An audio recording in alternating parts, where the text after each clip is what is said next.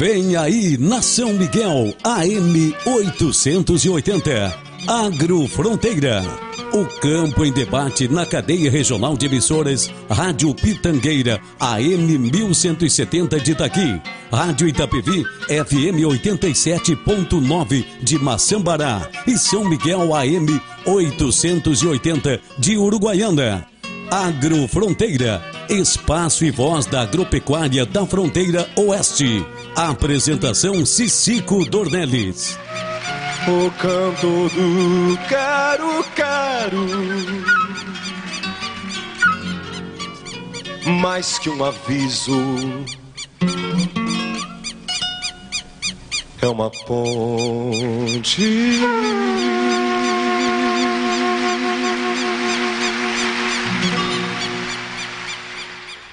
Bom dia, amigas e amigos. Bom dia, Fronteira Oeste. Bom dia, Rio Grande. Estamos começando mais uma edição do nosso Agrofronteira pelas emissoras reunidas, Rádio Itapevi de Maçambará, Pitangueira de Itaqui, São Miguel de Uruguaiana e também com transmissão pelas plataformas digitais, pelo Facebook e pelo YouTube. No programa de hoje vamos tratar da agricultura familiar. Aliás, esse tema foi, eu acho que nós iniciamos no sábado passado. O Atacine talvez possa concordar comigo, quando nós tratamos aqui do ensino agrícola. E talvez nós é, tenhamos invertido a, o, digamos, a posição correta. Talvez a agricultura familiar tivesse que ter sido antes do programa sobre ensino agrícola que foi um belíssimo programa que nós realizamos com a presença de professores do Instituto Federal Farroupilha de Alegrete, inclusive a nova diretora do campus, e estava também o professor Vacílio Mota, aqui de Uruguaiana, a diretora do nosso Colégio Agrícola Municipal, a professora Rosângela Simonetti, e nós, com esse grupo, tentamos aí é, ver a, a, da influência e da importância do ensino agrícola exatamente nessa direção da, do crescimento e do fortalecimento da agricultura da nossa região. Hoje vamos tratar da agricultura familiar. Evidentemente que ampliamos o leque, ampliamos a profundidade do tema e contamos aqui com várias pessoas que são totalmente dedicadas a essa área. Nós temos aqui o secretário da Agricultura e Pecuária de Alegrete, Daniel Gindre, nós temos aqui o professor Paulo Roberto Cardoso da Silveira, que é professor do curso de agronomia, do curso de nutrição, do curso de é, cartografia, engenharia cartográfica e agrimensura, e que atua desde 1991 na área de agricultura familiar. Ele é zootecnista e mestre é, pela Universidade Federal de Santa Maria. E ele é mestre, inclusive, em extensão rural, que vem bem na direção desse tema que nós vamos conversar. A professora Cibele Gonçalves, que é médica veterinária, é especialista em produção animal, mestre em ciência animal e professora do Colégio Agrícola Municipal, Dr. Luiz Martins Bastos, aqui de Uruguaiana. E o engenheiro agrônomo João Carlos Batacini, que, foi, que é formado em agronomia pela antiga faculdade da PUC, aqui em Uruguaiana, funcionário da Emater até a sua aposentadoria, se eu não estou enganado, em 2018, onde foi chefe do escritório local aqui de Uruguaiana. E uma das pessoas é com reconhecido conhecimento em relação a esse tema da agricultura familiar. Assim sendo, eu vou propor para vocês uma primeira rodada, aonde cada um faz uma pequena apreciação à, vontade própria de cada um com relação ao tema que nós vamos falar, quer fazer uma apresentação do seu trabalho também será bem-vindo. Eu vou começar isso pelo secretário de Agricultura e Pecuária de Alegrete, Daniel Gintre. Com a palavra, secretário. Bom, bom dia aos colegas aí do, aqui do painel, bom dia ao Citico, a todos os ouvintes aí uh, da região, né, já que estamos aí em cadeia para vários municípios. E, uh, e os demais aí que estão assistindo via as plataformas, né? Nesses tempos modernos, né, nos trouxe é, este mais mais opções de comunicação e de levar informação, a, principalmente ao nosso produtor rural, né? Tema aí do nosso painel hoje e que é, claro que temos os nossos problemas do interior, talvez um afete uh, ao nosso desenvolvimento da agricultura familiar, como até a empresarial, né, que é o próprio sinal da internet, telefonia, que vem teve um grande avanço e nos últimos anos aí a gente observa uh, que em alguns lugares que tinha sinal acaba hoje não tendo. Isso inviabiliza muitas vezes uh, nessa nessa situação de tu pegar informação. Mas sem dúvida nenhuma essas ferramentas hoje tu pode estar tá camperiando lá e estar tá nos vendo e, né, e ouvindo o que nós estamos falando. Isso foi um grande avanço nesses últimos tempos aí de, de, de, de difundir informação. E o tema agricultura familiar é, é, muito importante. Ouvindo o professor Paulo há pouco aí da, sobre uma pesquisa que um aluno fez e tudo que a gente participa, né, Batacine da, da extensão e conhecendo a realidade dos municípios, uh, nós, Alegrete, temos 2.700 propriedades, 2.700 e poucas propriedades. Deste universo, até os módulos eh, fiscais, aí de, de, são cento e poucos hectares, nós temos 1.700. Então, olha para ver o, o quanto é grande, né? embora tenhamos ainda propriedades grandes, né, agricultura empresarial, é, se daqui um pouco o volume, o tamanho em área, essa, esse percentual menor de propriedades é uma área maior, mas se for olhar em números de propriedades, né, nós temos de universo de 2.700, 1.700 são agricultura familiar. E olha o que nós temos para incrementar aí dentro dessas propriedades, que são propriedades que tem o homem lá no campo, né? E que nós temos que levar toda essa estrutura, é, a internet, a estrada e outras tantas necessidades básicas para tentar manter esse produtor lá no campo, além da de alternativas de produção e comercialização, vai. Mas é um tema sem, é, sem dúvida nenhuma, Cicico, de extrema importância para a nossa região, para e aí entra a economia, uh, da nossa região no fortalecimento, com fortalecimento da agricultura familiar e mais outro aspecto importante que tu falasse aí, isto passa pelos pelo ente público de trazer projetos e programas para desenvolver essa atividade. E esse, essa fração aí de, é, de produtor, ele é muito, necessita muito do trabalho do ente público e ele tem que estar presente lá para auxiliar esse produtor. Perfeitamente. Eu agora vou com a professora Cibele Gonçalves, que é professora do nosso Colégio Agrícola Municipal aqui de Uruguaiana, que eu já fiz antecipadamente a apresentação. Bom dia, professora Cibele. Bom dia, bom dia, bom dia a todos. Obrigado pelo convite novamente.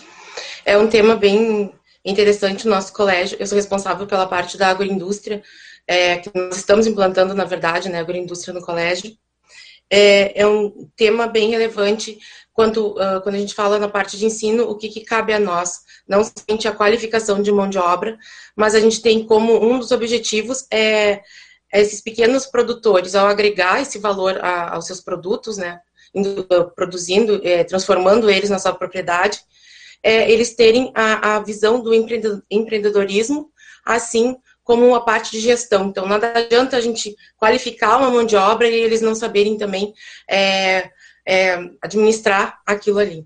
É, falta muita coisa ainda, uh, boa vontade todos têm.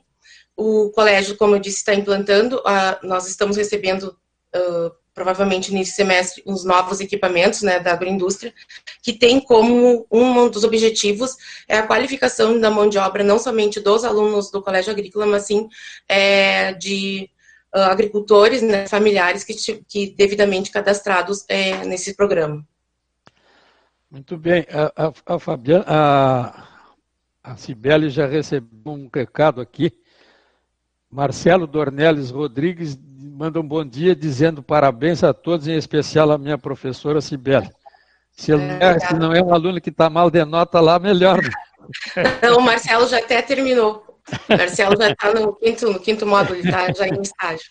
Também está nos acompanhando Fabiana Lima da Silva e o Luiz Lali lá no Itaqui. Professor Paulo Roberto Cardoso da Silveira. Com o senhor agora.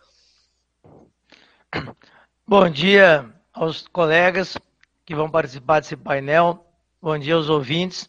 É uma grande satisfação estar aqui, porque é, falando para dois municípios que fazem parte, é verdade que recentemente, mas fazem parte da minha vida, que é Uruguaiana, onde eu moro, eu ainda, por enquanto ainda tenho residência desde 2009, e Itaqui, onde que eu trabalho. Trabalho na Unipampa, Campos de Itaqui, desde novembro de 2015.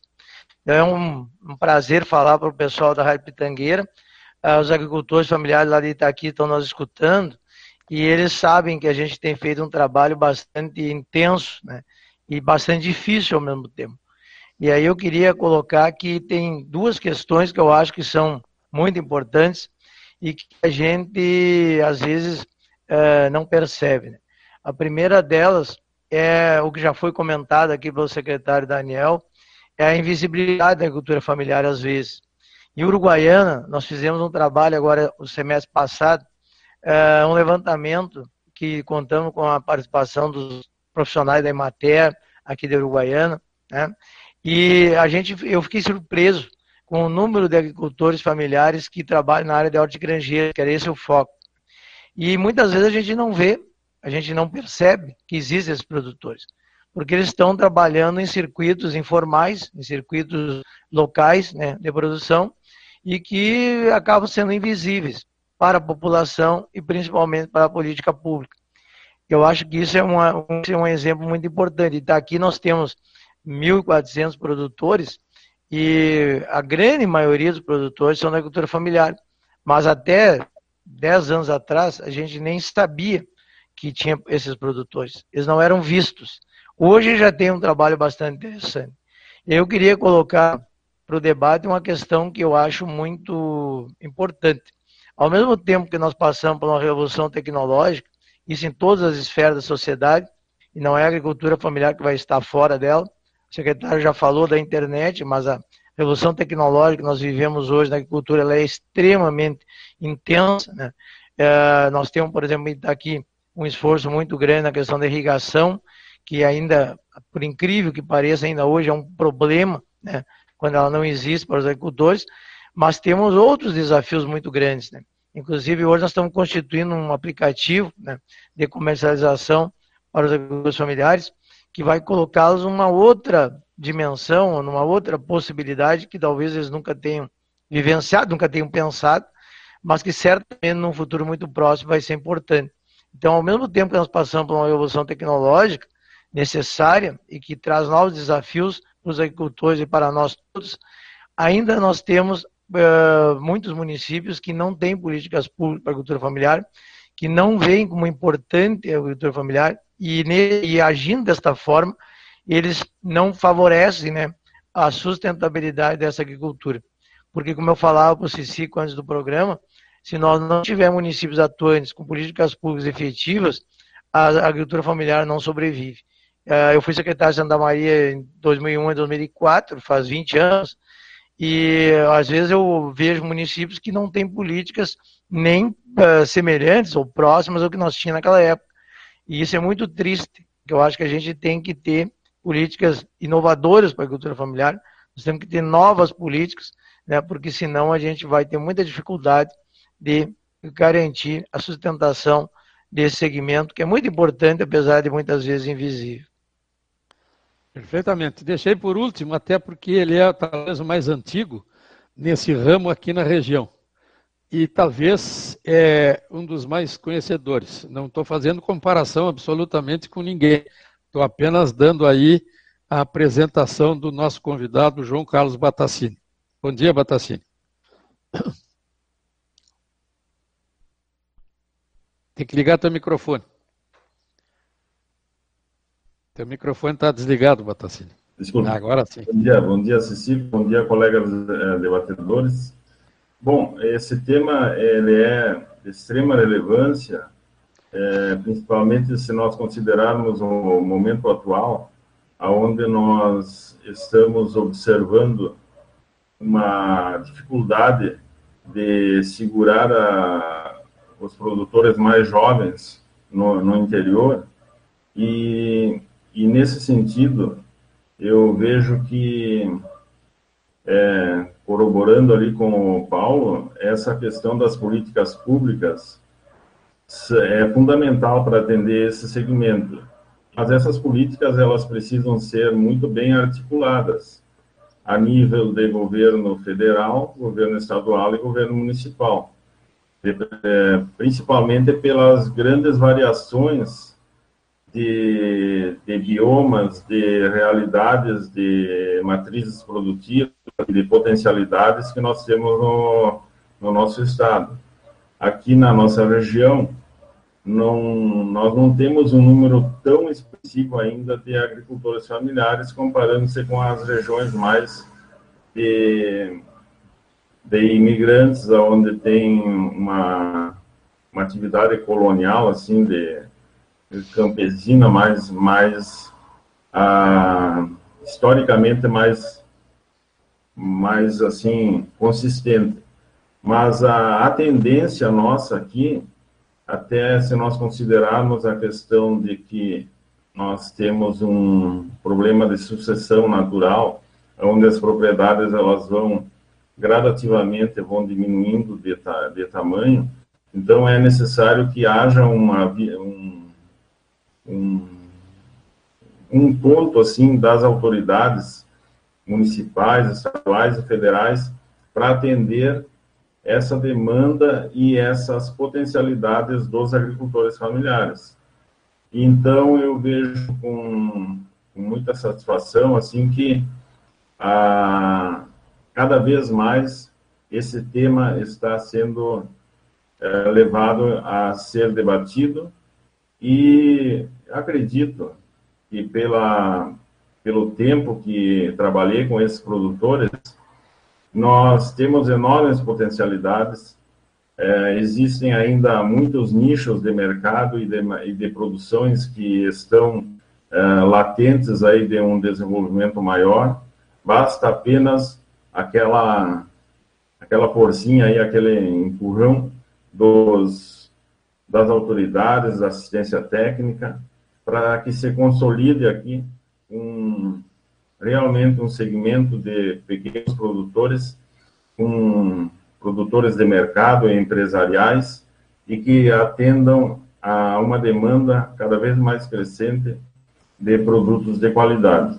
Então, eu parabenizo pelo tema escolhido e eu acho que no, durante a programa aí nós podemos ter a oportunidade de dissecar com mais profundidade esse, esses assuntos, essas políticas que estão sendo oferecidas e com certeza vai contribuir muito aí para dar um norte a quem está atuando nas administrações municipais, nas, nas escolas, nas faculdades e também na própria imprensa, é, dando mais visibilidade então a esse segmento aí da produção. Tem uma, tem uma, um esclarecimento que precisa ser feito, né? É, a gente botou no título agricultura familiar, mas a agricultura familiar engloba também a pecuária familiar, né? Que nós temos muita, muita gente aqui na região, fundamentalmente, que é pecuarista familiar e que não sabe que é, né? Não sabe que ele está nesse grupo. Ele se isola lá na sua propriedade, faz o seu trabalho de forma totalmente, é, como é que se diz, do seu jeito, da sua maneira, e não procura outra, outro recurso, não procura outra possibilidade, né? Eu, eu, eu, eu não canso de lembrar do colega do Batacini, que hoje é professor da Unipampa em Dom Pedrito. Me ajuda com o nome dele, Batacini. O Tocha, é o né? Cláudio. Cláudio. Clá Cláudio. Cláudio. Cláudio Ribeiro. Cláudio Ribeiro. que criou esse tema, porque ele, os, os, caras se, se, separaram. Não, agricultura familiar é o agricultor, o pecuar... mas o pecuarista familiar, ele na, na visão do Cláudio, ele vai até 300 hectares. É um, quer dizer, tem horrores de gente trabalhando nessa, nessa atividade com, com, com essa área, né? com uma área é, bastante substancial de uma área de terra. Né? Só para esclarecer que está valendo também o, o pecuarista familiar.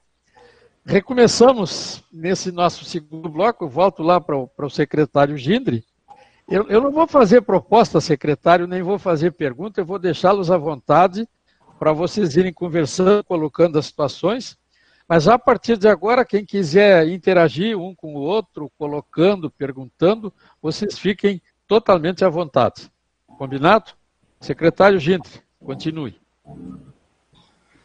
Não, eu, é, eu agora eu estava ouvindo a, a, professora Sibieri e, e também algo que tinha, não tinha comentado né, na, na, introdução, mas eu acho que é importante nos tempos de hoje, atuais, né? É, e eu vejo particularmente isso como um grande avanço na nossa agricultura familiar, a questão da industrialização, né? Desse agregar valor, de transformar uma matéria-prima até aumentando o seu prazo de validade, né? para que possa ser vendido em outros períodos. É, e estes, tudo isso que nos traz aí a, a, questão da industrialização, e eu vejo isso muito importante. Mas de nada nós termos um trabalho de formação de mão de obra, né, termos uma assistência, e, e se não tiver ações públicas que auxilie esse produtor a montar a sua agroindústria e e não só transformar essa matéria-prima também, mas em vender, né, em ver o, o valor, né, colocar a sua margem, né, porque o produtor tem que ter renda. É, o produtor ele tem que trabalhar para ter renda, ele tem que ter o dinheiro, a grana no bolso para ir na farmácia, para ir no mercado, né? Então, é, eu vejo que de nada adianta se não tiver uma política pública para que é, feche essa cadeia. E isso, hoje em dia, se observa, né, Cicico, na maioria das prefeituras, que não se tem tá, uma política nesse sentido. Né? nós, é, eu estou é, como presidente do, da, do Conselho dos Secretários de Agricultura do Estado, e nós vemos essa grande dificuldade na maioria dos nossos municípios. Agora, nos próximos dias, a FAMUS está levando um outro treinamento com a Suzane Bittencourt sobre o serviço de inspeção, que tem municípios que ainda não têm. E, e, e tem alguns municípios que, que têm esse serviço de inspeção, e aí ele se torna um, um inimigo praticamente do nosso, do nosso produtor ou empresário. Porque o serviço de inspeção não pode ser olhado só na ótica de inspecionar. Ah, eu vou lá, eu vou inspecionar, está errado, caneta. Não, ele também pode ser um extensionista, né, Batacini? Ele pode levar a informação, ele pode auxiliar o, o produtor ou o empresário a montar sua agroindústria. Assim que nós conseguimos, tendo esse olhar, que nós conseguimos dar um avanço no nosso serviço de inspeção ao longo dos, dos anos aí que passou, e, mas tem muito para ser feito. A gente iniciou uma caminhada. E, e, e, na questão da industrialização da, da agricultura familiar, tanto de vegetal quanto de animal, é, o ente público, hoje, em Alegrete, vou falar em Alegrete, né? É, nós, é muito difícil de um pequeno produtor se regularizar. É alvará de produção, alvará da vigilância. É, o, hoje até não tem as licenças ambientais, né? Porque pela resolução 372, 378, né, está isenta. Mas ele tem que protocolar lá o, o manual de boas práticas lá dizendo o que ele faz com, com o seu o resíduo, né, é, da sua produção ali. Então, uh, se nós não tivermos uma política nesse sentido, só para uma pequena queijaria, tá, que, que é isenta lá da licenciamento ambiental, mas nós fizemos um cálculo há poucos dias e inicialmente ele sai gastando quase dois mil reais entre os alvarás para colocar em dia. Tu achas que uma, uma pequena propriedade que vai ali transformar o leite em dois queijos, né, dois quilos de queijo, ou um quilo, ou três quilos de queijo diário, vai ter condições de pagar isso. E aí nós, como técnicos, entramos lá na propriedade para ajudar ele a formar o preço, para ver se tem viabilidade ele transformar e vir na cidade. Olha o valor que é hoje o transporte. Isso tem que estar incluído no custo. Nós temos duas, duas granjas produtoras de ovos, já com serviço de, com, com carimbo do SIM, né, o registro no SIM. Vamos fazer um cálculo tá, da viabilidade financeira e calcular o preço até para ela ter a margem, a produtora, uma delas ter a margem de venda, né? Até quando ela podia chegar no valor da dúzia do ovo. E, e é um tema que, que eu gosto muito de, e acredito que nós temos que fazer essa gestão, né? Porque é uma das minhas formações é da administração, então é compa, compor esses custos aí. E aí nós chegamos ao, ao cálculo de que no preço que ela estava vendendo na feira, só valia a pena porque ela trazia, né, dilui o custo do transporte em outros produtos que ela traz para vender. Se ela fosse trazer para vender só o, ovo, daquele valor ali ela, ela tinha prejuízo. Se comparando né, com o valor que tu vai no mercado compra 30 ovos por 8 reais, às vezes até 6 reais os 30 ovos. Então, se ela não saber fazer um, um, uma, um, uma propaganda, né, um marketing da sua produção, que é ovos caipiras, ovos crioulos, né, ou é da grande, tendo esse diferencial. Se ela não compor um preço dela, se ela não achar um local de venda onde ela tenha, consiga vender, vai inviabilizar a produção. E, e, isso passa pelo ente público de levar esse caminho. Assim como os derivados também de, de, da animal, é, que é um custo muito alto para a agroindústria. Nós conseguimos saímos de três queijarias para oito. Mas ainda tudo pactuando, né? E com registros provisórios. Na nossa condição que temos CISB, numa auditoria do mapa no CISB, nos daria um baita de um problema para nós mantermos né, essa equivalência do nosso serviço de. Mas é a única maneira de tu viabilizar as duas granjas de ovos, essas uh, cinco queijarias a mais, né? é de fazer com que isso. E aí entra também, é, talvez os professores tenham bem mais é, condições de falar sobre isso, que é a nossa capacidade também de, de, de, de levarmos, de sermos um pouco é, psicólogos, né, no produtor, para a gente é, também convencer e trabalhar com ele. Que hoje, desse universo que eu falei para vocês de Alegrete, nem de 1% talvez trabalhe, né? se for 1.700 propriedades da agricultura familiar, englobando já a pecuária familiar, tá? É, nós vamos ter aí que 20 e poucos produtores que entregam para PENAI, para PA, que fazem feiras, esses produtores. Olha o que nós temos aí para agregar. Né? E uma das coisas boas que eu vi que o ente público fez ao longo dos anos foi conseguir o mercado que é o PA e o PENAI. Ele está posto, né? Nós podemos vender 100% do que os entes públicos compram, eles podem adquirir da agricultura familiar, até carne. Né? Só que hoje nós não temos é, produtor interessado a isso, habilitado a isso, né? E uma cadeia que proporcione. Mas isso é o um mercado, o governo colocou lá. Agora nós temos que, enquanto extensionistas e técnicos, levar essa alternativa para o produtor, mostrar que ele tem um mercado, fazer esse caminho, né, que de, de, de, do, do, produtor até o quartel, a escola, é, o presídio e aí vai, né, é, de que nós, nós, temos que fazer. E muitas vezes eu olho assim, ó, nós não estamos conseguindo acessar, achar um meio, a ferramenta certa para nós chegar nesse produtor e convencê-lo. Como isso que eu, e aproveitar até as nossas instituições de ensino, né, universidades que nós temos. Nós temos aqui, professor Paulo, na Unipampa, um grupo ali que, junto do, do Pampatec, desenvolveu um aplicativo também nessa questão de que a possibilidade do comprador da cidade escolher lá o produtor e clicar e ver o canteiro onde está produzindo pé de alface. Fantástico. Mas nós não conseguimos levar ainda até o produtor que ele se interesse dessa ferramenta, né? Aí nós conseguimos criar um grupo no WhatsApp. Vamos trabalhar então com o WhatsApp.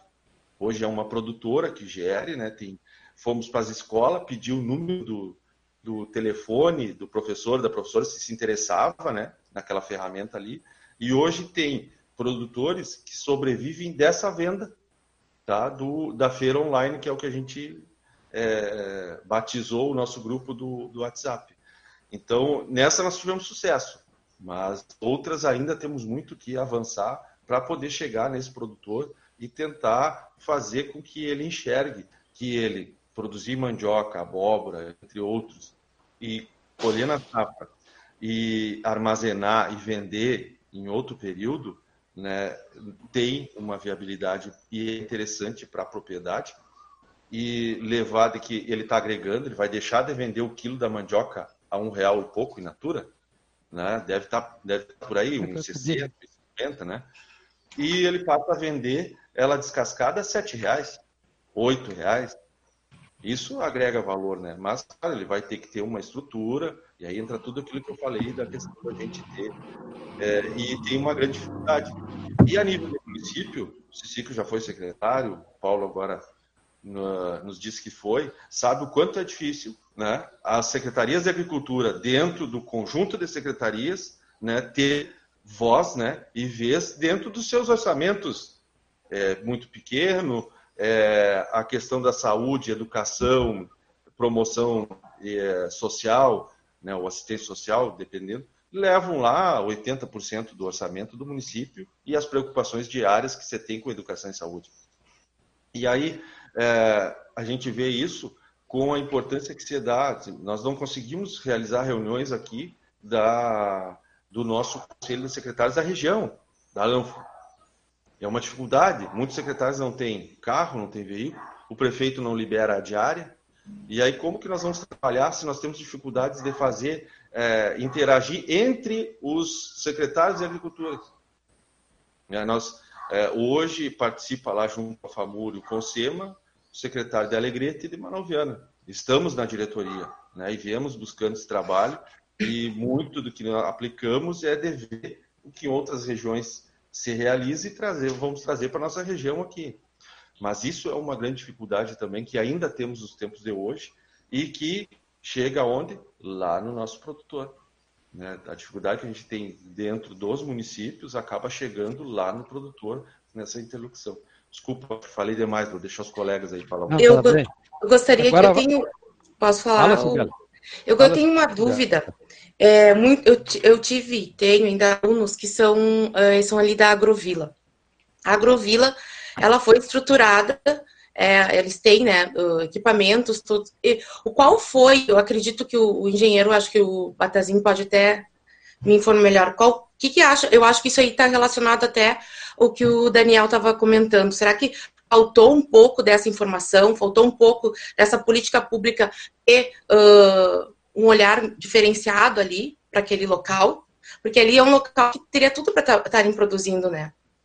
Eles têm todo, eles têm todos os equipamentos, eles têm, como eu disse, eu tenho alunos que são dali, né? E eles não têm, eles não têm esse respaldo, vamos dizer assim, até do próprio município, né? Pois é. Bom, assim, num primeiro momento eu acho que é, quando eu falei na, na, primeira intervenção sobre a necessidade de haver uma articulação entre todas as entidades que estão trabalhando em prol desses produtores, eu acho que é fundamental a elaboração de um plano municipal. Todos os municípios aqui da região deveriam ter a elaboração de um plano municipal de desenvolvimento para esse, direcionado a esses produtores. E semanalmente ou quinzenalmente essas essas entidades participariam de um conselho, de reuniões de conselho, para avaliar como estão ah, como está andando esse plano. Esse plano ele foi, deve ser elaborado a partir de um diagnóstico de propostas e metas para desenvolvimento, e incluindo nessa questão os, os agentes de, de crédito.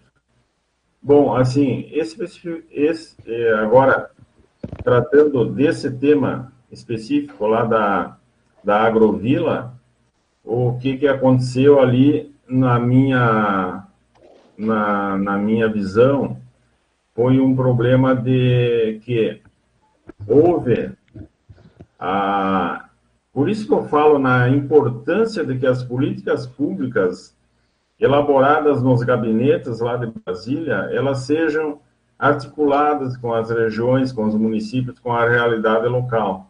Então, esse, essa proposta da Agrovila, ela teve um problema que ela veio engessada de Brasília. Obrigatoriamente, os recursos para aquele projeto só seriam é, é, disponibilizados desde que houvesse o trabalho cooperativo. E o que, que aconteceu ali, eu me lembro bem na época, muitos dos melhores produtores que estavam se candidatando a assumir a, alguma área dentro daquele local, é, simplesmente desistiram da proposta, uma vez que haveria um processo que aonde ninguém saberia qual que era o seu a sua área de domínio, era uma área coletiva. Então nós tivemos ali um, uma questão aonde é, pessoas que nunca tiveram uma experiência de trabalho associativo ou cooperativo foram juntadas para fazer um, um, um processo pra, parecido com aqueles kibbutz em Israel, aonde lá funcionou por um determinado tempo, devido a uma cultura histórica de pessoas que eram judeus na, na Rússia, tinham toda uma cultura de coletivismo e depois migraram para Israel e ali implantaram esse modelo de produção. Mas também não foi por muito tempo, chegou um, foram altamente produtivos, desenvolvidos e chegou uma hora que cada um queria saber. Um gostava de, de ter determinado tipo de bem de consumo, outra outro tipo. Então, chegou um momento que eles também se separaram. Agora, imagina toda aquela bagagem que eles tinham, esse, esse pessoal que eu citei de Israel, agora implantar assim, de, de cima para baixo, é, obrigatoriamente uma política desse tipo, num público que não tem nenhum preparo. Apesar de terem sido feitas algumas oficinas, sobre associativismo, nos esforçamos muito nessa, nessa questão, não, não era praticamente inviável que aquilo poderia dar certo. Então, é necessário, para se tratar nesse tema, um, uma, um preparo das pessoas, né? E, no mínimo, que cada lote, quando for feito assim uma agrovila, cada lote seja individualizado, porque aí, nesse momento, quando um produtor não correspondeu àquela, àqueles, àquelas regras, aquelas normas uh, da, do projeto, ele pode ser substituído individualmente por outro. E ali não, ali era tudo coletivo. Não havia como separar. Então não se sabia, ninguém sabia qual que era a sua área. Uh, algumas pessoas trabalhavam duas ou três horas, vamos é, fazendo um exemplo, e outras trabalhavam 12 horas por dia e todos tinham o mesmo direito. Então, aquilo ali no, não, não funcionou. Eu acho que foi justamente por essa falha de comunicação em relação a um projeto que vem de forma assim é, lacrada, elaborada nos gabinetes em Brasília, e chega aqui e é, é, com a proposta de que seja implantado, não tem outra alternativa. E, eu, eu sou totalmente adverso a esse, a esse tipo de, de, proposta. Eu acho que tem que ser da base do município, o município que tem que elaborar as propostas, e a partir daí, com seus agentes de representação, começar a trabalhar em nível estadual e federal, a expor aquela política que aí sim ela vai ter muita viabilidade a partir de um conhecimento profundo da realidade local. Antes de passar a palavra ao professor Paulo, eu vou ler um, umas mensagens aqui. Maria de Lourdes Bozetti manda um bom dia, especialmente a minha querida filhada professora Cibele. Juliane Weber mandou um bom dia. Rosale Barbo Soares Flores diz que gosta muito desse programa e manda um abraço. Muito obrigado, fico lisonjeado. E acaba de chegar a mensagem de Cesário Bortolucci Alves dizendo: muita lucidez nas colocações do convidado de Alegrete, custo cartorial e escala. Professor Paulo, agora é sua vez. Não, primeiro que a gente já teve aqui um programa para discutir a questão da agroindústria familiar, que foi muito bom, aliás, é o Batacine estável, acho que a gente pode fazer um outro. É talvez uma das questões mais complexas que tem, e o secretário Daniel agora colocava sobre isso, é viabilizar as agroindústrias familiares. Elas são estratégicas e importantes, mas são muito difíceis de viabilizar. É difícil de viabilizar porque a legislação que a gente tem é uma legislação que foi criada em 1951 quase não se alterou até agora, as alterações são muito pequenas, e, é, e não foi por falta de movimento, de articulação, que a gente não conseguiu mudar. É porque existe uma compreensão equivocada dessa legislação. Eles entendem que a, que a qualidade do alimento está na estrutura predial e na quantidade de equipamentos que a gente tem. Então, eles exigem, para legalizar o empreendimento, uma estrutura física, um investimento enorme que principalmente na produção animal, que é muito mais complexo, né? porque a produção animal é mais é, difícil da gente garantir a inocuidade do produto. Esse é um termo técnico, inocuidade significa que o produto não faça mal à saúde do consumidor. E a gente tem, então, um limite, que é o limite do alto investimento que a gente tem que fazer. E lá em Itaqui a gente tem uh, hoje três agroindústrias funcionando, né? Uh, duas de panificados e uma de suco, e as três são familiares, ou seja, a família trabalha com a agroindústria. Então, aquilo que o Batacini falou, uma coisa é uma família é, investir, trabalhar na agroindústria. É claro que eles tiveram auxílio a, de verbas que foram conseguidas via poder público, mas eles administram o seu próprio negócio. E tem uma quarta agroindústria que está praticamente pronta para funcionar, que é uma agroindústria de mandioca, que é uma agroindústria que a gente ajudou, inclusive, a projetar, a trabalhar, e que ela vai ser no modelo um pouco diferente. Ela não é coletiva, mas ela vai ser uma unidade de processamento utilizada por vários produtores. Mas cada produtor produzindo individualmente e tendo a possibilidade de comercializar, inclusive, em separado. Né? Ele já tem lá na associação um caminhão para transportar produto, hoje eles já entregam em São Borja, já entregam uma Sambará, já entregam uma Nelviana, então eles podem continuar fazendo isso. Uh, vai ser uma experiência interessante, eu acho que vai funcionar, mas eu queria, eu não vou aprofundar esse debate aqui, mas eu tenho, faz 20 anos que eu digo, em todos os lugares que eu passo, que projeto coletivo em agricultura não funciona. E essa, é, conheci vários projetos coletivos e raros funcionam, por, por vários motivos. Pelo que o Batacini coloca, porque os agricultores têm uma tradição individual, eles sempre trabalharam de uma maneira individual, sempre eles tomaram suas próprias decisões na família, e não estão acostumados a, a, conviver num processo cooperativo. Mas não é só por isso. É porque a agricultura é diferente da indústria.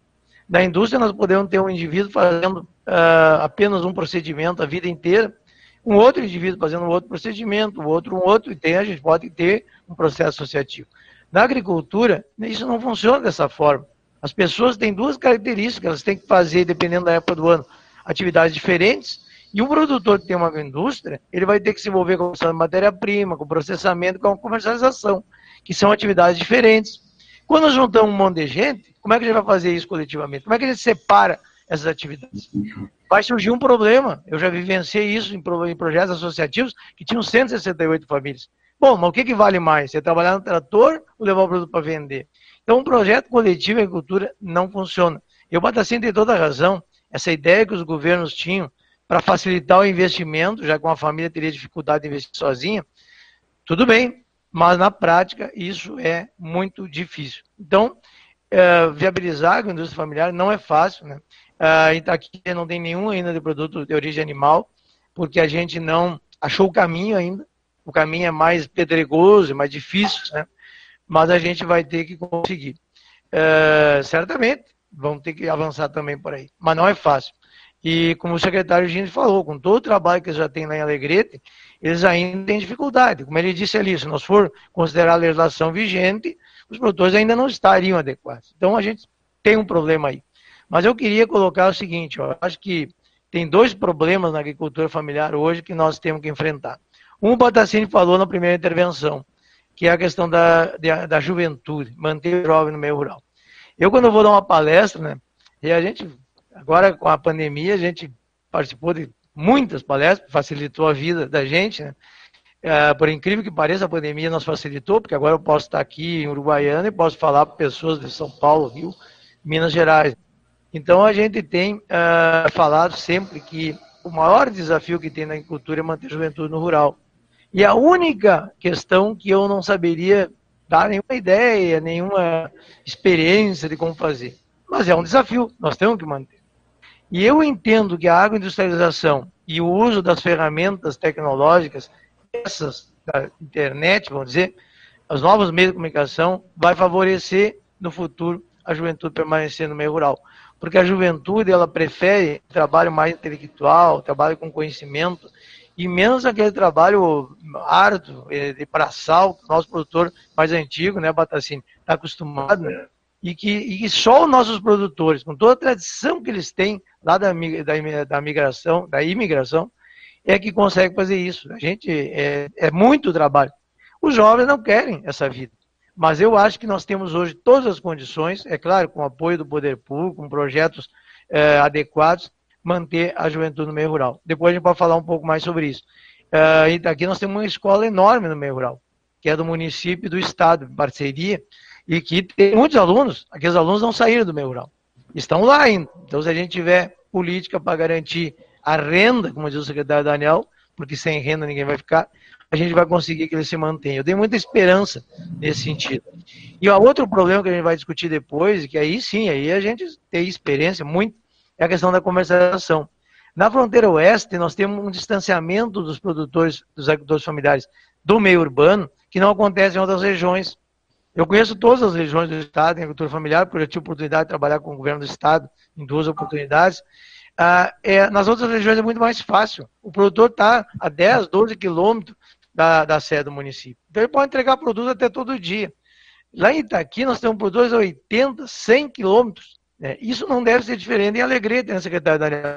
Quantos produtores a gente tem? Eu conheço o Alegrete, município, tem produtores muito longe. Por quê? Porque o município é muito grande. Os nossos municípios aqui são muito grandes em extensão. E isso é um problema, porque daí os produtores não podem toda hora vir no meio urbano entregar produto. Lá em Itaqui o PAA só funciona porque tem um caminhão conseguido com recursos de emendas parlamentares, que a prefeitura e a associação dos produtores administra, que traz o produto. Se os produtores não teriam condição. Então, esse é um gargalo que a gente tem que resolver. E por isso que no futuro, não hoje, né? esse é um processo, mas no futuro os aplicativos vão ser fundamentais. Porque hoje o nosso produtor aqui, toda a maioria deles já tem internet, a maioria deles já usa o WhatsApp. Como o secretário Daniel falou, já estão vendendo pelo WhatsApp porque os contatos que eles têm nas feiras hoje estão todos ali pelo WhatsApp. Isso é muito bom, porque ele vem na feira, já traz produto para entregar. E num futuro muito próximo ele vai estar usando o aplicativo. Por quê? Porque o pessoal do meio urbano, ele tem muito mais familiaridade com a internet, né? E ele vai achar o que eu percebi quando eu estava em Florianópolis, nos quatro anos que eu fiquei lá fazendo doutorado, que ah, é muito mais cômodo eu comprar e receber em casa produto do que eu ter que me deslocar para comprar. Isso vai ser um futuro. É que nós temos todo um processo para conscientizar os nossos consumidores. Nós vamos testar o nosso aplicativo em fevereiro. Daí está aqui. É um aplicativo muito simples, mais simples do que a maioria que tem por aí, mas bem funcional. E aí a gente vai, já conversei com alguns produtores, os produtores têm interesse, porque eles são muito distantes. E, e eles vão poder, então, vender os produtos uh, já sabendo quando vem na cidade o que eles devem trazer. Então, eu acho que esses dois problemas, de manter a juventude, que é um problema difícil, ninguém tem a forma, mas é um desafio. E a questão da distância dos nossos produtores aqui da fronteira oeste é um outro problema gravíssimo que a gente vai ter que resolver. Sem apoio do poder público para trazer os produtos, a gente não vai a lugar nenhum. E quem está aqui, está me escutando aí, sabe, todos sabem. Está aqui só mantém a agricultura familiar por causa do PAA.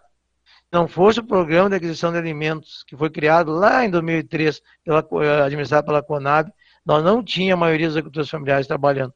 Porque é essa, essa renda que estimulou o investimento e que mantém eles lá no meio rural. Então, mas estão dependendo de uma política federal que pode acabar a qualquer momento. Então a gente tem uma preocupação muito grande nesse sentido. Estamos tentando, todos nós, Mater, Secretaria Municipal de Agricultura, Unipampa, os sindicatos, estamos tentando em conjunto preparar os produtores para uma eventualidade, porque a hora que o PA desaparecer, os produtores vão ter que ter já outras alternativas. Então, essas são as minhas preocupações. Né? Eu estou começando a vivenciar numa região que, obviamente, não conheço há tanto tempo, mas que eu acho muito, muito é, potencializadora, né, no sentido de a gente manter essa agricultura familiar aí. Muito bem. Antes de eu ler o meu bloquinho de comerciais aqui, eu vou fazer uma colocação que eu acho que vem bem nessa linha que o professor Paulo Roberto estava falando. Essa questão dos jovens aí, na ovinocultura nós estamos tendo um exemplo que pode ser muito bom para as outras atividades. Todo mundo sabe que a ovinocultura foi uma riqueza aqui na fronteira oeste, talvez a maior riqueza, talvez não, era a maior riqueza econômica da região, e que foi sendo substituída por outras atividades, a chegada do arroz, a agricultura, uma grande crise econômica no setor de lãs na Austrália acabou por terminar com a com a nossa é, ovinocultura praticamente aqui na região. Aos pouquinhos ela, ela começou a retornar, o mercado da carne ovina se estabelece hoje como um mercado potencialmente extremamente favorável, é, é uma maneira muito interessante de, de como é que se diz, de utilizar essa atividade com o potencial que, que esse mercado hoje representa, a lã com altos e baixos, né? mas sempre se mantendo agora com uma valorização maior em função da questão natural, né, do produto natural, trazendo aí alguns é, indicativos de que ela vai permanecer no, no, com o mercado, é, digamos assim, favorável. Mas os jovens é que estão capitaneando essa situação.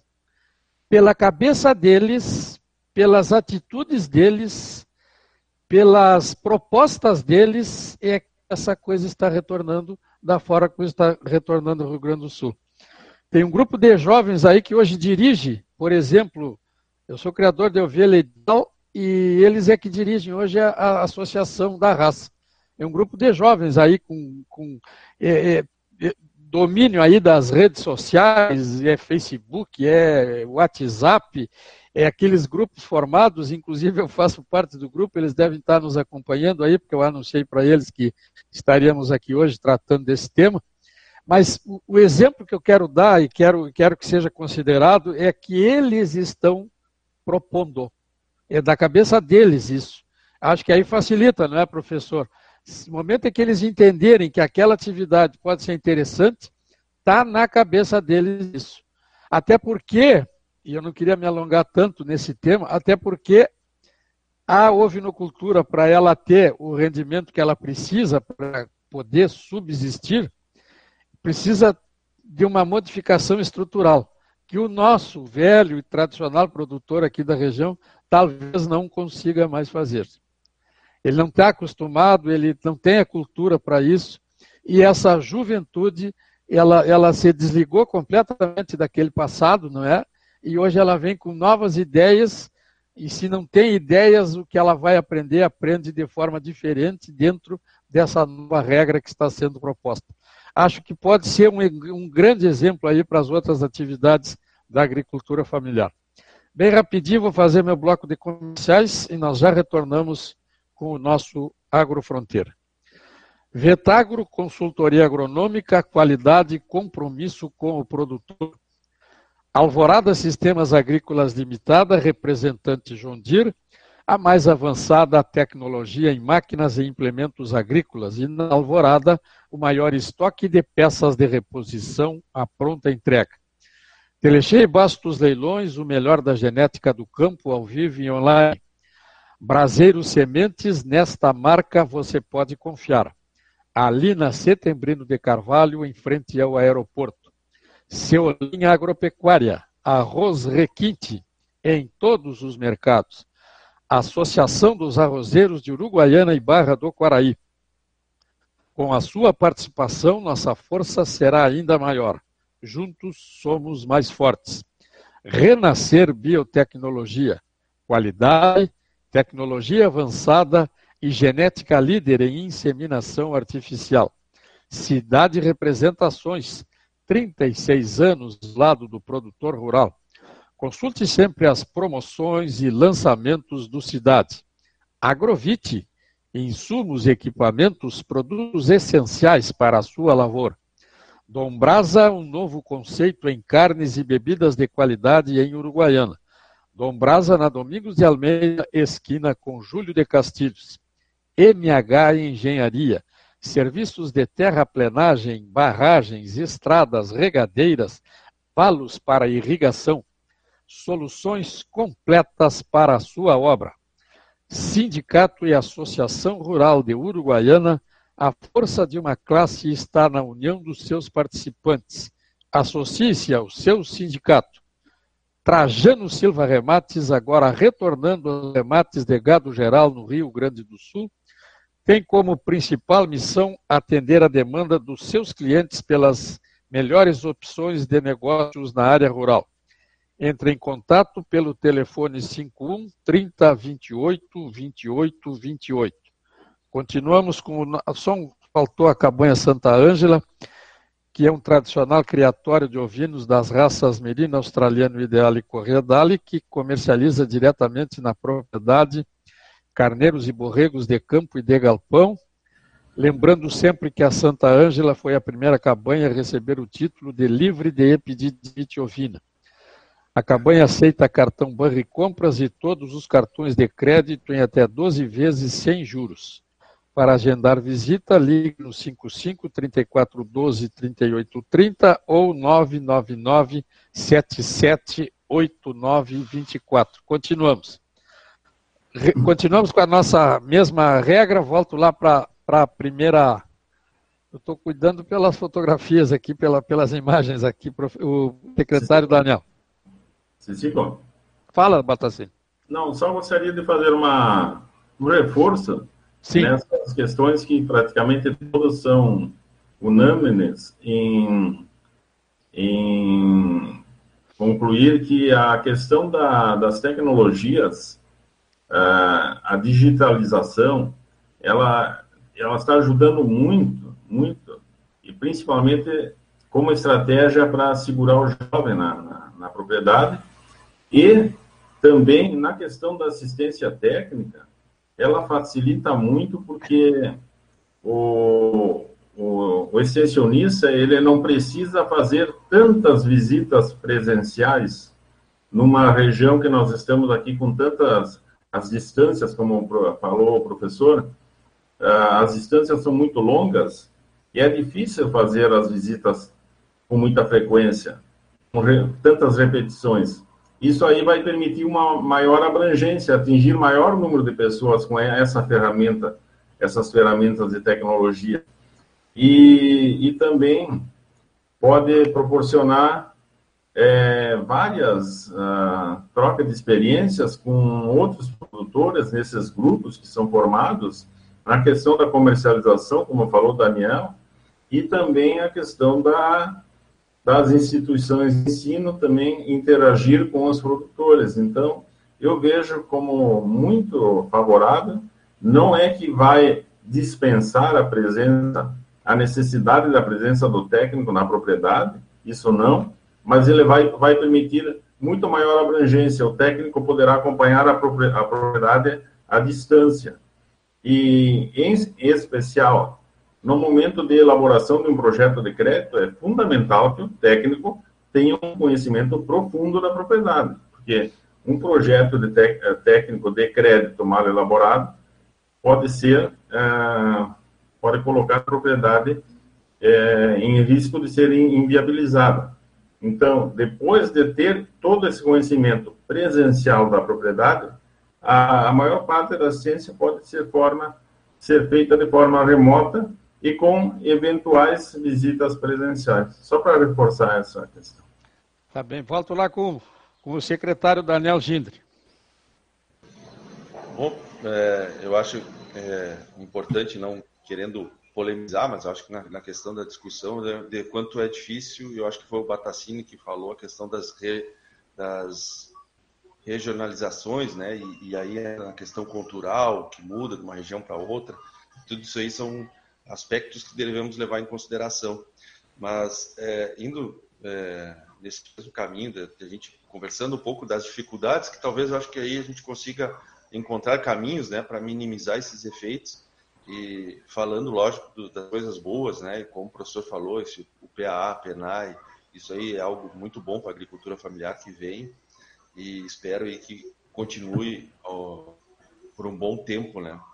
mas eu vi o quanto é difícil, é, é difícil, né? Eu tenho esse entendimento, assim como professor, da questão do coletivo, é, talvez levando em consideração a nossa, o, a nossa cultura.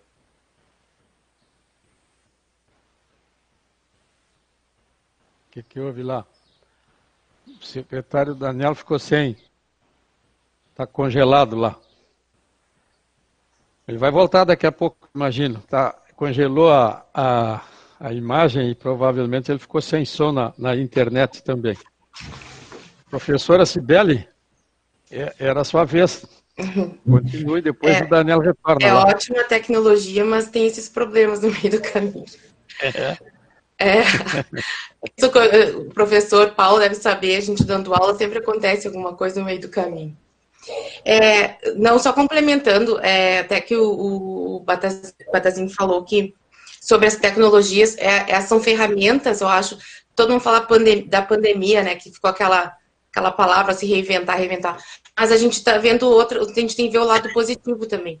Essa parte da tecnologia, como eu disse, é uma coisa que está vindo é, agregar, né? E com certeza a informação vai chegar mais fácil para eles também, né? Porque está todo mundo tendo que, que entrar nesse meio da, da parte da tecnologia até para poder estar tá a par do que está acontecendo. Então, a gente não tem como fugir sobre isso. Isso, na parte é, de informação, na parte de extensionismo, isso aí é uma ferramenta bah, não tem de amplo vai abrange, como diz também o professor Paulo, ele hoje ele pode estar tendo uma palestra aqui em Guaiana, ao mesmo tempo, de tarde ele pode estar lá em Minas Gerais, em São Paulo, né? Então, assim, a gente tem essa informação mais ao nosso e a gente tem que a gente tem que é lembrar que a gente tem que aprender a utilizar isso a favor, é, principalmente dos pequenos agricultores. Então, a gente falou é, sobre os problemas que uh, reto. Eu tenho sempre dúvida aqui em Uruguaiana na parte de cooperativa. Eu sei que eles tinham uma cooperativa, né? Na Agrovila não deu certo, em outros lugares também. Mas eu vejo a cooperativa também como uma das formas, né? Uh, que a gente pode abranger essa parte, como o Daniel estava falando do, do problema que ainda da comercialização, dos altos custos que às vezes tem para conseguir um alvará e todo, tanto parte da parte sanitária quanto, enfim, uh, de todos os outros uh, meios fiscais. Eu acredito ainda muito em cooperativa. Eu acho que falta isso, aí entra também, de novo, nessa parte da política pública, né? Falta é, essa, essa, essa visão melhor, essa, essa informação chegar até eles, de uma, até todos esses agricultores de uma forma mais clara.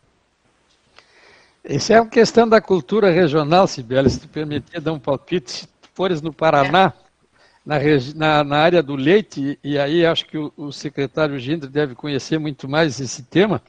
Tem regiões do Paraná, pequenas regiões, que tem numa cidade, num município, mais de 20 cooperativas só de produtores de leite. E funcionam todas, né? Funcionam, tem algumas grandes, inclusive, tem algumas enormes, inclusive, cooperativas. Mas isso é cultural, né? Aqui na nossa região, tu fala em cooperativa, o cara funda a cooperativa, se candidata a presidente, a primeira coisa é um salário enorme, e aí começa uma situação toda é. que já não precisa mais falar. Secretário Gindre, a sua, a sua internet tinha congelado. É, é desculpa aí uh, uh, o pessoal que está nos assistindo e os colegas aí. Mas, retomando, né, é, entra nessa questão do valor cultural, que eu acho que dificulta um pouco a nossa região, que é um aspecto mais regionalizado nosso. E aí, para ver o quanto é difícil, porque, ah, quanto técnico, né, me deu a oportunidade de acompanhar o Batacini, talvez possa me corrigir. É, ah, tem uma agroindústria que foi desse mesmo é, moldes, né, de, de, de emendas parlamentares ou propostas voluntárias, eu não me lembro, mas na Barra do Paraí, né, de uso coletivo. E que você teve ou tem dificuldades de, de de fazer com que ela trabalhe nesse formato coletivo. E uh, há poucos uh, anos aí, acho que em 2000, a Consulta Popular 2018 nos proporcionou um recurso que conseguimos trabalhar de forma organizada na região, né, onde os 13 municípios eh, receberam o recurso para a, a agroindústria. Né? E, e nós aqui optamos que a, a nossa ex-prefeita, finada prefeita Cleni, me, nos solicitou que a gente implantasse um projeto numa escola, uma pequena escola rural, que se unificou a, aos polos, né? E aí ela é, acabou, por falta de alunos, é, melhor levar os alunos até outra escola do que manter uma estrutura ali. E ela nos solicitou que a gente fizesse algo. E é uma, uma localidade que tem um número é, maior de pequenas propriedades e que tem ali está estabelecido o maior número também de produtores de, de, de horte. Né? E então nós levamos para o conselho, levamos para a associação de produtores, ó, o que vocês acham de uma agroindústria é, coletiva? Ah, nós queremos. Ah, e tal lugar serve? Nós podemos fazer a sede da associação? Pode. Pode fazer a sede, pode fazer as reuniões. E vamos reformar ela e comprar alguns equipamentos. Vamos trabalhar com minimamente. Beleza. Reuniões, reuniões, acertamos. Vem o recurso, fizemos o projeto, ato de aprovação do projeto, tudo tranquilo. Resumo, professor Paulo. Faz mais de ano que não teve uma produção. Simplesmente depois de pronto, entregue à associação. É, pois é, não é bem isso que nós queremos, não tem, é difícil, não acha produtor, o produtor fica cuidando da sua propriedade, aí quando ele se afasta ele vem fazer a feira, e aí nós faz mais de ano que está lá, recurso público. Manoviana Luiza optou por fazer projetos individuais. Né? Ela pegou cinco produtores, ó, se eu entrar com o material, vocês constroem? Ah, nós construímos. Ela fez lá, está funcionando. Projetos individuais. Então, para ver o quão é difícil de nós trabalharmos esta, esta, nesse, nesse setor, na agricultura familiar. E, e aí, a gente fez é, esse trabalho tentando levar a nossa associação para um modelo que em, em Venâncio Aires, né? O colega secretário lá, em quatro anos, ele conseguiu, junto com os produtores, formar a associação. Eles têm uma sede, uma filha de um produtor é a diretora executiva da associação, tá? E eles trabalham de forma coletiva ao ponto que em 2019 é, eles conseguiram beneficiar 3 mil quilos de feijão de alguns produtores, né? Deve ter sido 500 quilos de um, 800 quilos de outro, né? E, e isso não foi feito no município, né? Isso foi pego é, em outro município, uma unidade beneficiadora. A prefeitura entrou com, com o caminhão tá? levou essa, essa, essa unidade beneficiadora e trouxe de novo feijão, esses 3 mil, quilos. Olha, em Venâncio nós conseguimos trabalhar de forma coletiva e aqui nós temos essa dificuldade. Dificuldade que, ao mesmo tempo que nós conseguimos essa indústria, nós colocamos, conseguimos adquirir um caminhão baú é, com divisórias, né? tem a parte refrigerada, e a outra parte não, justamente para fazer isso que o professor falou, que é auxiliar no transporte, tanto da produção para a agroindústria, né, da matéria-prima para a agroindústria, o produto beneficiado para o mercado, para a entrega do PAA. Sabe o que que no final lá uh, fizemos o mesmo processo, reúne a associação, vocês querem, queremos, no final da hora de entregar, não, é mais um equipamento para a associação é, dificulta a nossa administração, nós acho que não, não vamos querer. Aí o, aí o que, que a gente negociou? Que eles né, desistissem do caminhão ali, a gente transferiu para o setor de, de alimentação escolar da educação, que é um veículo para entrega dos equipamentos, para não ficar parado o caminhão. Isso tudo ia ser feito cedido para a associação. Então, vê o quanto é difícil né, da gente trabalhar esses aspectos né, na nossa, da, da, nossa região. E por isso que eu falei lá, né, que a gente é, tinha que buscar alguma questões, uma questão lá de psicólogos, né, mais psicológica talvez, e da gente reinventar uma maneira de chegar até o produtor e conversar com ele, trazer e colocar. Venâncio Aires, que eu disse para vocês também, em quatro anos, eles estabeleceram um cartão feira. Nós estamos com um projeto aqui desde o ano passado, né, é, de também realizar que é o município para os seus servidores, ou seja, Alegrete tem 2 mil servidores aí na ativa, o município vai é, dá o, o, cartão feira, né, um valor mensal por empenho, tá? É, para os servidores comprarem produto da agricultura familiar, desses feirantes devidamente regularizados, né, que a gente é, vai estabelecer é, critérios, né, agroindústrias e, e, e e no final do mês você deposita nesse cartão um valor, né? Lá em Venezuela eles iniciaram com 10 reais. O ano passado eles já estavam com 20. Isso é um valor, se transformar, colocar na, na prefeitura de Alegrete, são 30, 40 mil reais que vai entrar por mês na economia para esses agricultores familiares. E o servidor fica contente, é um valor a mais para ele utilizar, e o nosso produtor entra naquela válvula que, que o professor falou, né, do PAA, se não compra, se diminui o valor a ser comprado, ele tem um outro é, meio, né, mecanismo de comercialização para escapar sua, sua produção. Isso, então nós falamos aí em termos de cinco anos num outro município, e que nós temos dificuldades de implantar aqui. Nós vemos trabalhando, professor Sibeli, na, nessa questão da agroindústria, também um projeto, espero, né, que a gente consiga agora em fevereiro também colocar na Câmara de Vereadores, onde nós vamos é, criar um projeto de agroindústria. Está hoje até estão avaliando tá, o colega do Batacini em Porto Alegre, que é responsável pelas, por, pelos, pelo setor da agroindústria, né? o Carlos enviou para ele dar uma olhada. A gente está fazendo em conjunto, até porque a Emater anda junto, caminha junto, né? E, e o balizador desse projeto é o, o a DAP, né? É, e nós queremos é, isentar o produtor em 24 meses, né, como forma de incentivo dessa questão dos alvarás e taxas, né, para esses produtores. Em 24 meses, né, ele está isento desses pagamentos de taxas de produção e alvarás, e, e autorização para que nós contratamos um veterinário para ser, ou o técnico, para ser o responsável técnico dessas agroindústrias que se faz necessário no caso de origem animal, como forma de incentivo né, para esses produtores. Isso nós pretendemos agora, na primeira uh, sessão do retorno da Câmara de Vereadores, já colocar para apreciação e aprovação para a gente tentar modificar e tentar incentivar esse produtor né, a industrializar seus produtos. Mas Secretário, eu, né? vou lhe fazer uma proposta. É, deu, deu, deu uma finalizada que ainda está nos sobrando 11 minutos de programa. Eu quero fazer uma divisão irmã aí com, com, com todos os participantes. O senhor encerra tranquilamente aí.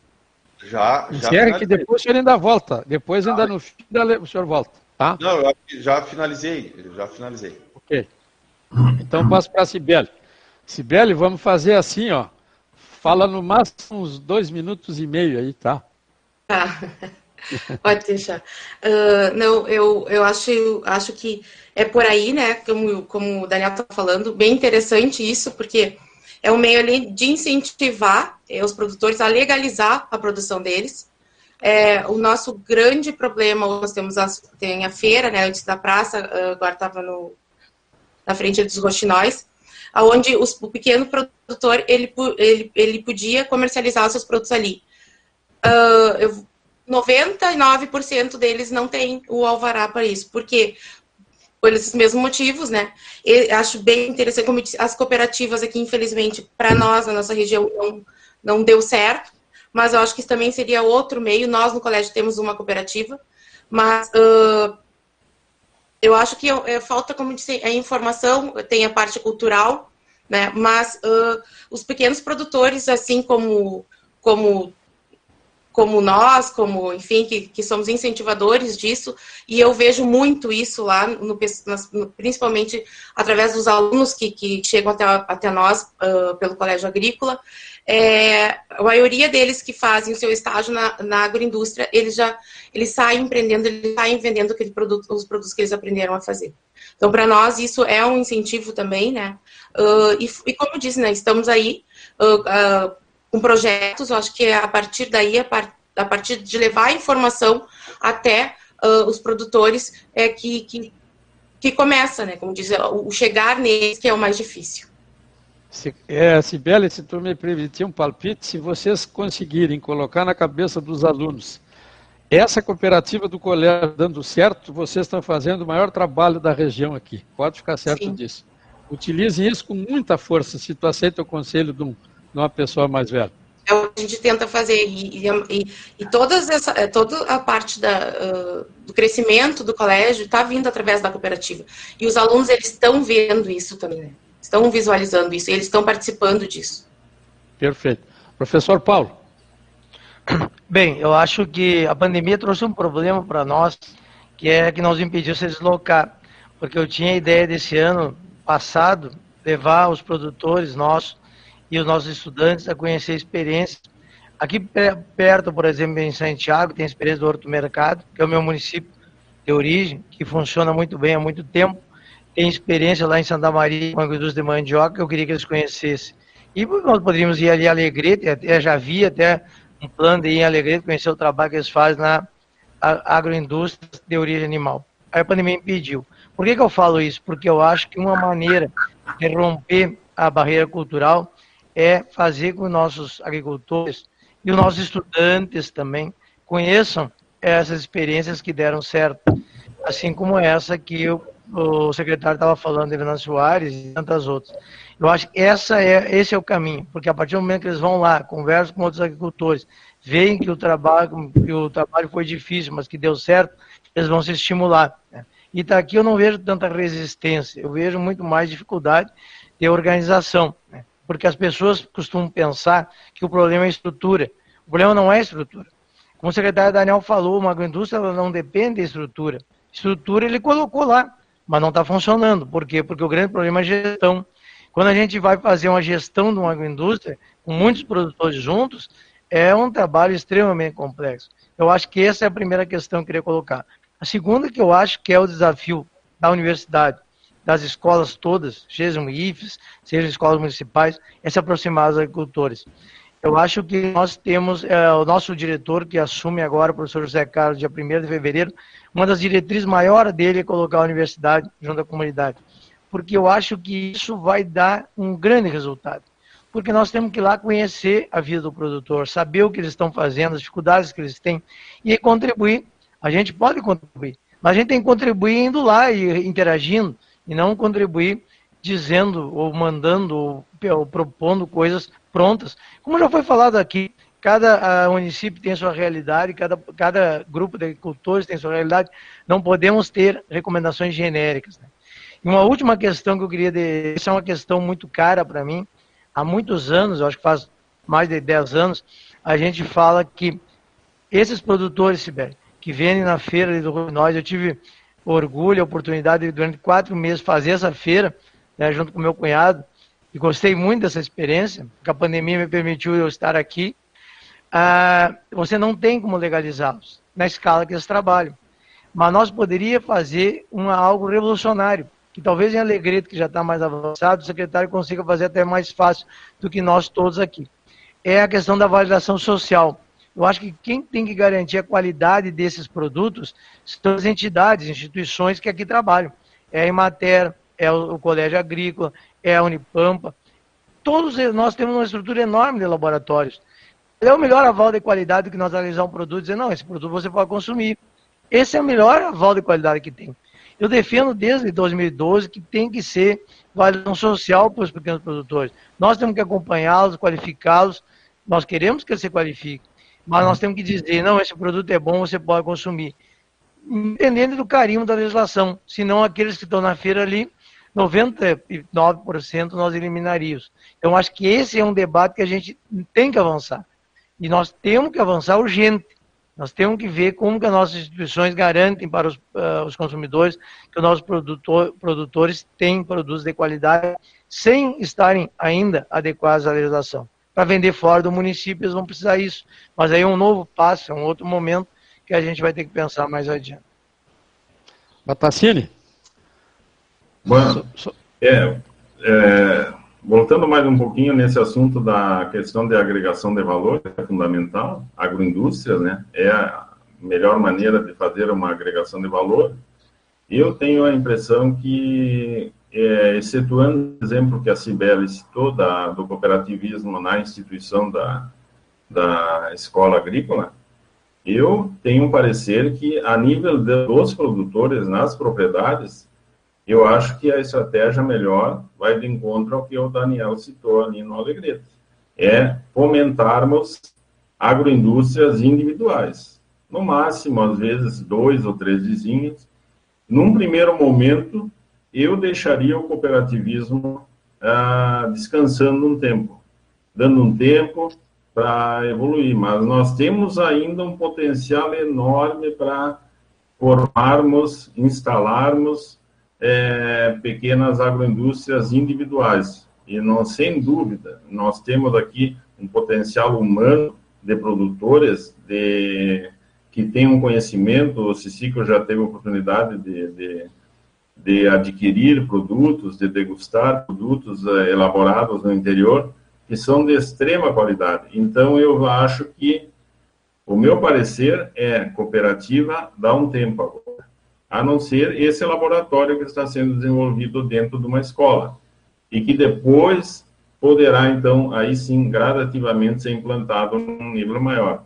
E o cooperativismo, se fosse a nível de propriedades eh, rurais, ele teria que ser só da, da porteira para fora. Na, depois que a matéria-prima já sai da porteira. Aí talvez seja mais simples, porque uh, o produtor não aceita a interferência, uh, ele não quer perder a individualidade, a soberania dentro da de como fazer dentro da sua propriedade. Então, essa é uma questão que eu, eu é a minha opinião. Está nos faltando dois minutos para encerrar o programa. Tenho duas mensagens aqui. O Marcelo Dornelles Rodrigues está dizendo o seguinte: Uruguaiana é um dos municípios com maior número de barragens para irrigação do arroz. Tem algum projeto para implantar peixes? Ah, isso aqui é uma, é uma ferida, nem há. Não tem projeto absolutamente nenhum, mas tem agora, nós temos aqui em Uruguaiana um curso de aquicultura na Unipampa, onde estão saindo profissionais que têm essa, essa tecnologia. E eu tenho a, a esperança de ver nesses profissionais aí a possibilidade de um grande projeto de aquicultura aqui não só para a Uruguaiana, mas para toda a fronteira oeste. Seria uma nova riqueza importantíssima aqui para a nossa região. E Maria de Lourdes Bozetti nos dá os parabéns aos debatedores e à iniciativa do programa. Assunto de grande importância. O equacionamento dessas questões trará progresso econômico e qualidade de vida para os envolvidos. É, como é que se diz? Eu tinha dito para o secretário Daniel que ele ainda voltaria a falar. Então vou dar a palavra para ele para o senhor encerrar o programa para nós. Nós temos 30 segundos aí. Depois eu, eu faço minha parte aqui. Tá? Tá bom, Cicico, obrigado aos colegas aí, também a oportunidade da gente debater e dizer que a gente tem aí outros, é, seguir com os temas, né? A piscicultura precisa lá da industrialização, então incentivar uma produção de peixe sem ter uma agroindústria, como a produção de ovos, e o descarte das galinhas. Vamos vender as galinhas vivas na praça? Como é que nós vamos fazer? Podemos aproveitar e vender elas, né? Abater esses animais e vender como galinha crioula, né? Isso agrega valor também e é algo que a gente tem que discutir internamente dentro dos municípios, né? A irrigação, acho que também é outra que a gente acabou não debatendo. Nós, enquanto Conselho de Secretários, encaminhamos junto à FAMURS é, que o Estado está reformulando um programa de irrigação, solicitando ele, Estado, que olhem o todo. Né? Nós temos que reservar água, tem que ter o sistema e tem que ter energia. A gente vê aí os projetos de irrigação, já vem do governo do Estado construir o açude. É bom na propriedade e reserva água. Mas e o restante? O sistema de irrigação e a energia. Hoje nós temos aqui uns kits de irrigação que a maioria que foi instalado, nós estamos passando de energia elétrica para outros combustíveis para poder funcionar. Então, mas obrigado, Cicico, e fico à disposição aí para voltar a, a, conversar e debater com os amigos. Obrigado, então. Quero agradecer para todos a participação no nosso Agrofronteira de hoje, secretário Daniel Gines, João Carlos Batacini, professora Cibelo Gonçalves, professor Paulo Roberto Cardoso da Silveira. Muito obrigado pela é, simpatia de vocês de terem atendido o nosso convite e nos trazido tanta informação abalizada, tanto conhecimento técnico nesta manhã de sábado. Quero agradecer aos ouvintes que estiveram conosco, os que nos mandaram mensagens, que participaram através das redes e das plataformas sociais. Obrigado aos ouvintes que nos acompanharam na Pitangueira, na Itapevi e aqui na São Miguel AM 880. Esse programa será reprisado amanhã às 10h30 da manhã aqui na Rádio São Miguel. Obrigado, pessoal. Tchau, tchau. Nos encontramos mais. Logo, logo estaremos aí importunando vocês para mais um programa a respeito desse tema tão apaixonante. Obrigado. Tchau, tchau. Obrigado. Tchau, tchau. É um prazer.